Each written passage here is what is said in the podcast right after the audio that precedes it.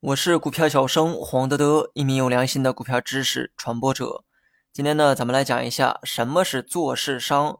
今天呢，来学一个相对比较冷门儿，也很少有人知道的一个知识点。没错哈，这个呢，又是你与其他人拉开差距的一堂课。因为即便是老股民呢，很多人也不知道什么是做市商。做市商呢，是一种制度，也是一种角色。做市商的工作呢，都是由一些机构去做。这些机构呢，就要做做市商。那么做市商的这个工作啊，非常有意思，可以说他们是市场中的合法庄家，能起到做市造市的一个作用，同时呢，还能为市场提供流动性。是不是听着云里来雾里去的？没关系哈，接下来呢，就是我最擅长的一个环节——举例说明。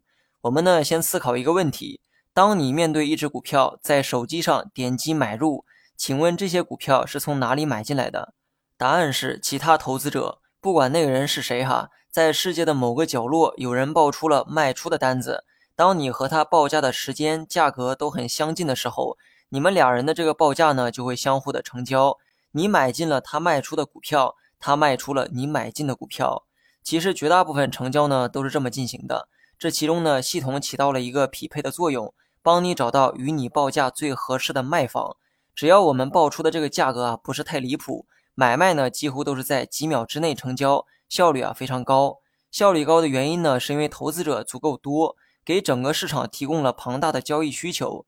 所以呢，无论你是买入还是卖出，多数情况下都会马上成交。但是啊，注意我要说但是了，多数情况下会立马成交，那少数情况下又会怎么样呢？假如说你在手机上点击买入，你报的价格呢也很合理，但是呢却迟迟无法成交，为什么？因为没有对手盘，啥叫对手盘？就是卖你股票的人。如果说你选择的是卖出，你的对手盘就是买你股票的人。只要在你报出的价格上没有合适的对手盘，结果呢，也就是无法成交。你要么选择继续等待，要么呢直接撤单放弃。而这种现象就叫流动性的丧失。假如说这种现象很常见，那么整个市场的流动性将大大降低，最后呢就是一潭死水。那如何改变这种局面呢？这个时候就需要做市商。做市商手里存有大量的股票和现金。那么为了方便你的理解哈，我接下来的语句呢可能会有些粗糙，大家理解一下。做市商可以去买大量的股票，然后存着，而手里呢也有大量的现金。然后呢就是他们的表演时刻。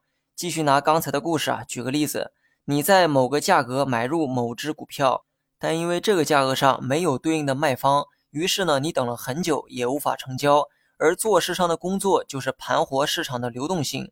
于是呢，他将自己手里的股票卖给了你，如此一来呢，你就顺利买了进来。那么卖出呢，也是一样道理哈。当某人选择卖出，假如也出现了流动性紧张的这么一个情况，系统呢找不到与你匹配的对手盘，也就是没有合适的买方买走你的股票，这个时候做市商就会买走你的股票，目的是为了保证交易的连贯性。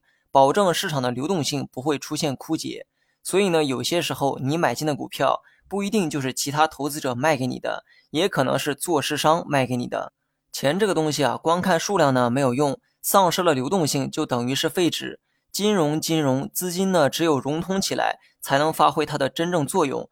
股票市场呢是一个交易的市场，如果交易的连贯性、持续性都无法保证，那就没有人愿意来到这个市场去投资。只有交易足够活跃的市场，才能让资金在快速的流动中找到最需要它的地方。可一旦出现流动性缺失的一个状态，就相当于行驶的这个汽车遇到了堵车是一样的。那么整个市场的效率就会大大的降低。现在的股市呢，投资者的数量啊非常多，所以呢很少有流动性的问题。但在过去哈，上市公司的数量不多，投资者更是少得可怜，经常会出现想买买不进，想卖卖不出的一个情况。而这个时候，做市商就起到了重要的作用。他们用这种方式拯救了市场的流动性，盘活了交易，顺便呢也能从中赚点价差。你学会了吗？最后呢，还是老规矩哈，评论区回复六六六，让我看到你们的热情。好了，本期节目就到这里，详细内容你也可以在节目下方查看文字稿件。